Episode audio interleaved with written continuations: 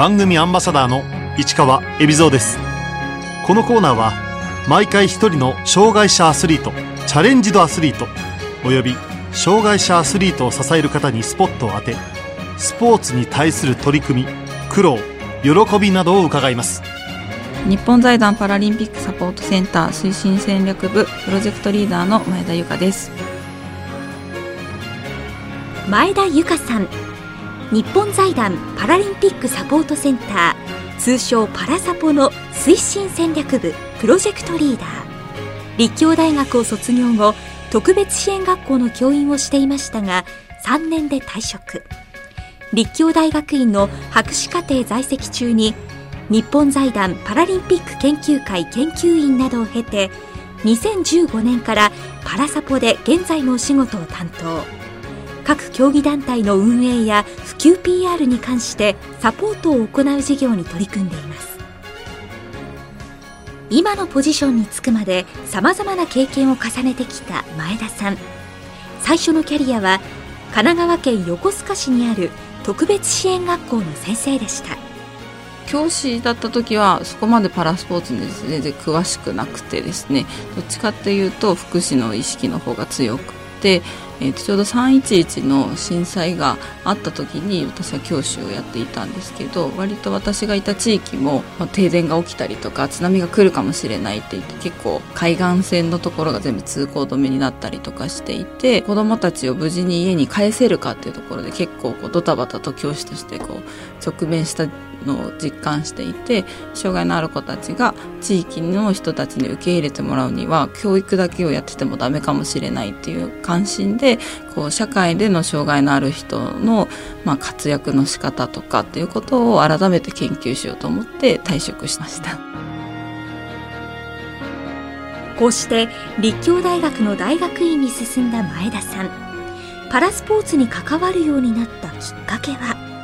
大学院に入ってからなんですけれどももともと障害のある方が地域でどうやったら一般の人と接点を持てるかというところを研究していて、えーと、障害者雇用だったりとか障害者のアートとかそういったものをいろいろ調査していく中でたまたまスポーツっていうのに出会って支援してる方の講演を聞いた時にこうすごいキラキラして楽しそうに話をしているところに惹かれてまずパラスポーツを、えー、と見てみたいなと思ってボランティアで関わったことが最初のきっかけです。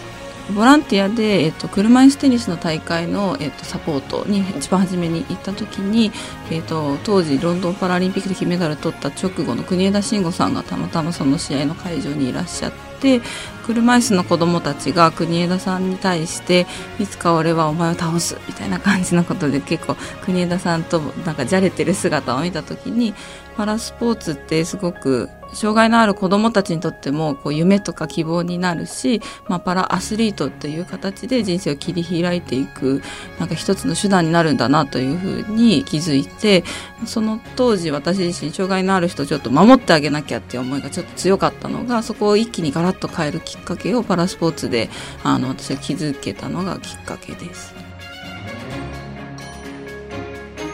そんな前田さんが最初にハマったパラスポーツは？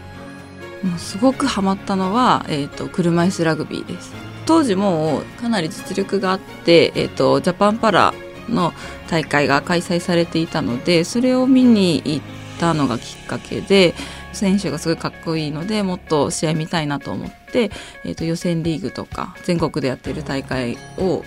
高知県とか兵庫県とかまで追っかけて行っては、えーと、観戦をし選手と写真を撮ってもらってブログにアップするっていうことを続けていました。パラリンピックサポートセンターが立ち上がるという時にそのオタク並みにパラスポーツが好きだというところを買われて、えーと、上司からオタク採用と言われて あの採用されました。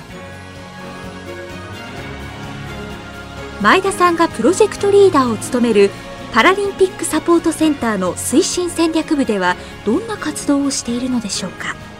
パラリンピックの競技団体に対して、まあ、助成金を出すっていうのが一番大きい業務になっていますパラリンピックの競技団体はほとんどがボランティアベースで運営されていたので皆さんお仕事を平日しながらもう平日の夜とか土日にこう事務的な作業をしているというところがすごく大きかったので、まあ、事務局員の方の人件費を出したりとかあのホームページを改修したりパンフレットを作ったりっていうその競技団体の運営として足場となる重要なところの部分としてそこに助成金を出すっていうのがメインの仕事として行っています。一個一個学びつつ競技団体さんの実情を踏まえて助言をしたりとか専門家につないだりということを、えーと、普段やっていますパラサポで支援するのはパラリンピックの正式競技である31の競技団体。助成金の配分などはどう決めているのでしょう？団体の規模に応じて金額は、えーと、ばらつくようにはなっています。やっぱり、えーと、スタッフが1人しかいないのか15人いるのかで同じ1000万とかを金額を渡したとしても使い切れないっていう可能性もあるので、えー、そこは、えーと競技団体の規模だったり選手の数だったりあと目指している方向っていうのを丁寧にヒアリングをしながらこの団体さんは今後こういう新しい事業をやっていきたいっていうんだったらちょっと今の段階で多めに助成金で支援しようとかお金も出しつつ口も出しつつあの運営のバランスを取るようには心がけています。実はパラサポの活動はパラリンピックの翌年2021年度末までと決まっています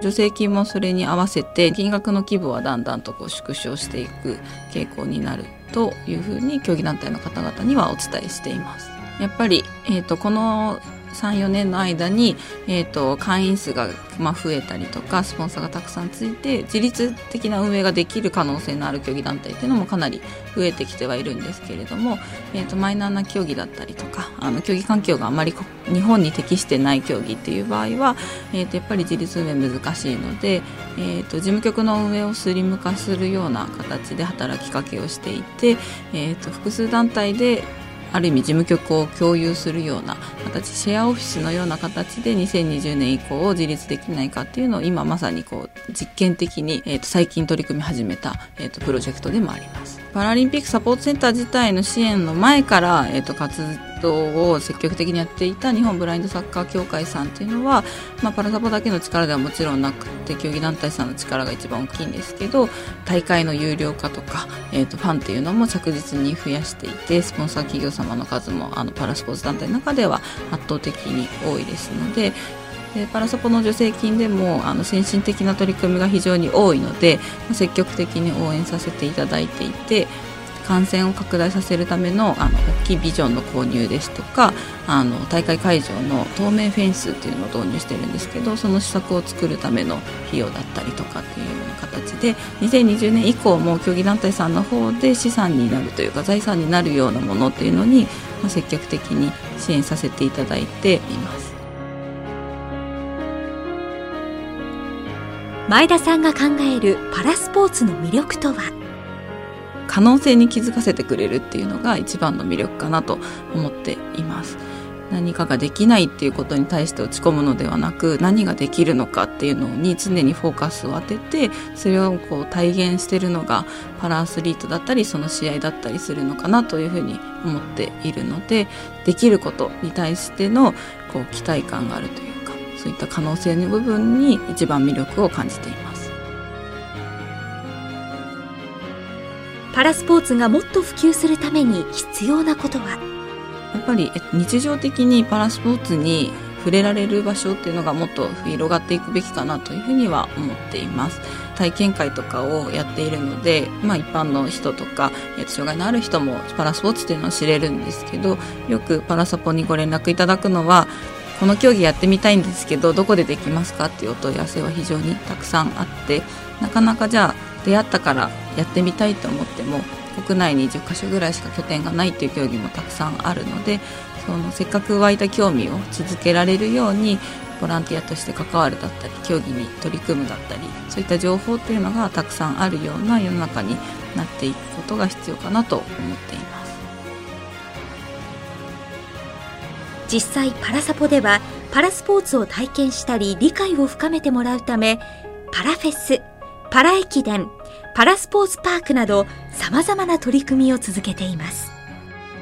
パラフェスというのはパラスポーツと音楽の融合を目指している、えー、とイベントでしてまだまだパラスポーツに、えー、と接点がなかった方々に、まあ、アーティストの方とのコラボレーションする中でパラアスリートのパフォーマンスを、えー、と見てあかっこいいこんな競技あるんだというようなことに気づいていただくイベント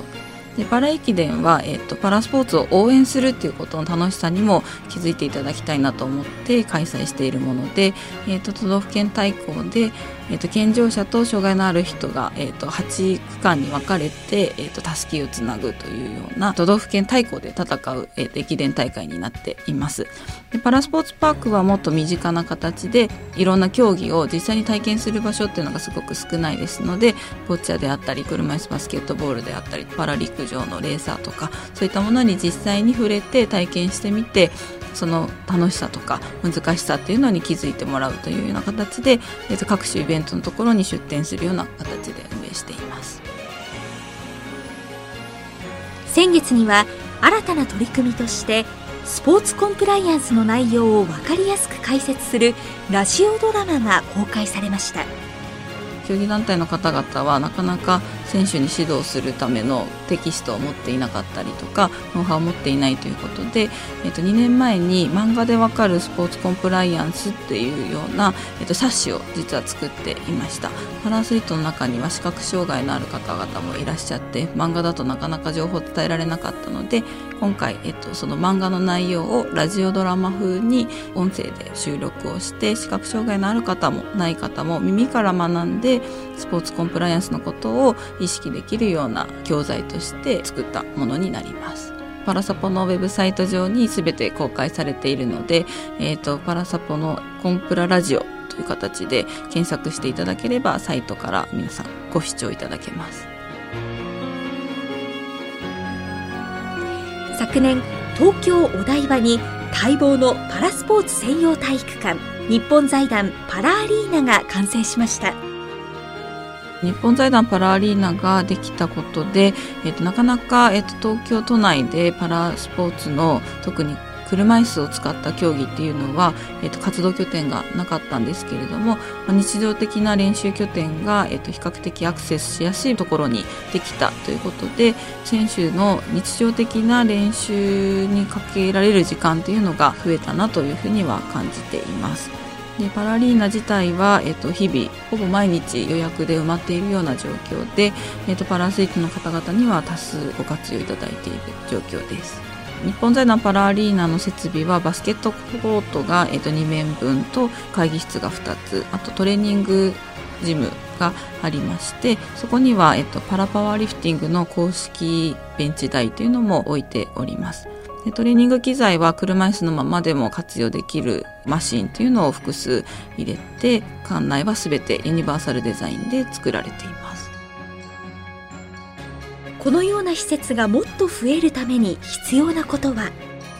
日本財団パラリーナの使用っていうのをいろんな地域の方々にも知っていただけたらなというふうには思っていてちょっと扉の幅を広くするとかロッカーの形を変えてみるとかそういったことで比較的簡単に車椅子ユーザーの方っていうのは使いやすくなるっていうような工夫ができると思いますし車椅子で傷がつくから、えっと、体育館の利用はお断りされるっていうケースもすごく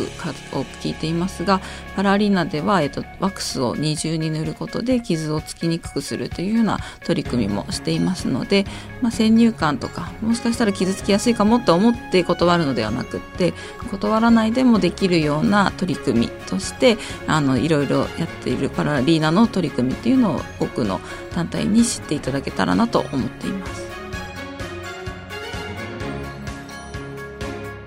パラリンピックを見に行こうと思っている人へぜひ注目してほしいというポイントは？日本代表の活躍だけではなく世界のトップレベルの選手たちっていうのは本当に私たちの想像を超えるパフォーマンスをしますので、日本戦だけでなく海外のアスリートの試合っていうところにも、えー、とぜひ注目して、えー、と会場でその迫力っていうのを体感してほしいなと思っています。2020年には世界中から障害を持った方が観戦に訪れます。ホスト国としてどんな準備をしているのでしょうか？パラリンピックサポートセンターとしてはやっぱり一般の方々にも、えーと、障害のある方々との接し方っていうのをこの機会に知っていただきたいなと思っているのでアスチャリアカデミーという形で個人開催だったり企業の方々がご受講いただけるセミナーというのも開催しておりましてパラアスリートだけでなく一般の観客として来た障害のある方々とか外国の障害のある方々っていうのにも気持ちよく接していただける方が増えたらいいなと思っています。毎日の開講ではないんですけれども東京都内近郊で月に23回有料で不定期ですけれども、えーと、開催していますのでアスチャリアカデミーのホームページに数ヶ月先のセミナーの開催日程というのは掲載されていますのでそちらをご覧いただければなと思います。現在パラサポでは「I enjoy 楽しむ人は強い」をテーマに掲げています。この言葉に込められた意味は？愛エンジョイ楽しむ人が強いっていうメッセージに込められているのはパラリンピックに出るぐらいのパラアスリートっていうのはもちろん強い人すごい人だったりするんですけどそもそもその競技を楽しいからこそ強くなっているっていう思いがベースに絶対あるっていうふうに考えています。でパラスポーツの場合はパラアスリートだけじゃなくってその周りに支える方々っていうのがたくさんいらっしゃってそういった方々も別に、えっと、偽善的にパラスポーツを支えてるわけでは全然なくって競技が好きアスリートが好きだからこそそれを環境自体を楽しんでるからこそ全力で彼らを応援しているっていうところに強い意味があると思っていたのであのアスリートだけでなくサブサイる人ファンも含めてみんなで楽しむことでより強くなれるっていうところの意味を込めて、えーと、作られたキーメッセージになっています。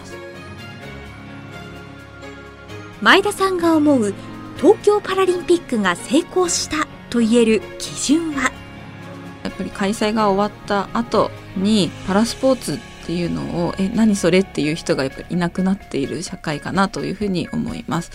障害のある人がスポーツをやってみたいと思ったらじゃあそこでやればいいんじゃないというのとか車椅子バスケ向いてるんじゃないとかっていうようなことが会話の中に出てくるようになるぐらい競技のこととか選手のことが知れ渡っていたらパラリンピックをやったことが成功したって言えるんじゃないかなと思っています。2020年をきっかけに、えーと競技に出会ったアスリートっていうのが2024年とか28年の大会に向けて、まあ、活躍できる環境が整っていくっていうのが理想的だなと思っていますそのために今取り組んでいることは今のうちにはやっぱり地域でのパラスポーツの活動拠点というか取り組みっていうのをもっと根付かせていくっていうことをやっておきたいなと思っています。えー、と今は、えー、と長野県とパラサポの方で協定を結んでスポーツを通じた共生社会を作るっていうような事業も行っているので長野県をモデルケースとしてどこの地域にいてもパラスポーツを見たりとかやってみることができるっていうような取り組みを2020年が終わる前に着手して広げていきたいなと思っています。前田さん自身2020年以降のことも考えているのでしょうか？私の個人的な目標としてはもともと障害のある方々が地域でどうやって、えー、と活躍するかっていうところに関心があったのでこのパラスポーツで学んだことを生かしながら、えー、とスポーツを活用しつつ地域での障害のある方々が馴染んでいくための取り組みっていうことに、えー、ともうちょっと注力していきたいなと思っています。パラソパで学んだことっていうのは非常に学びが多かったのでそういったことをきちっと研究としてまとめておくということも一つのレガシーかなと思っているので大学院に、えーと、いずれは戻って研究を続けたいなと思っています最後に前田さんからメッセージをいただきました。私自身パラスポーツに出会ってすごく可能性とその魅力に気づかされました。一度でいいのでまずはパラスポーツの会場に足を運んでその魅力っていうのを知ってもらえたら嬉しいです。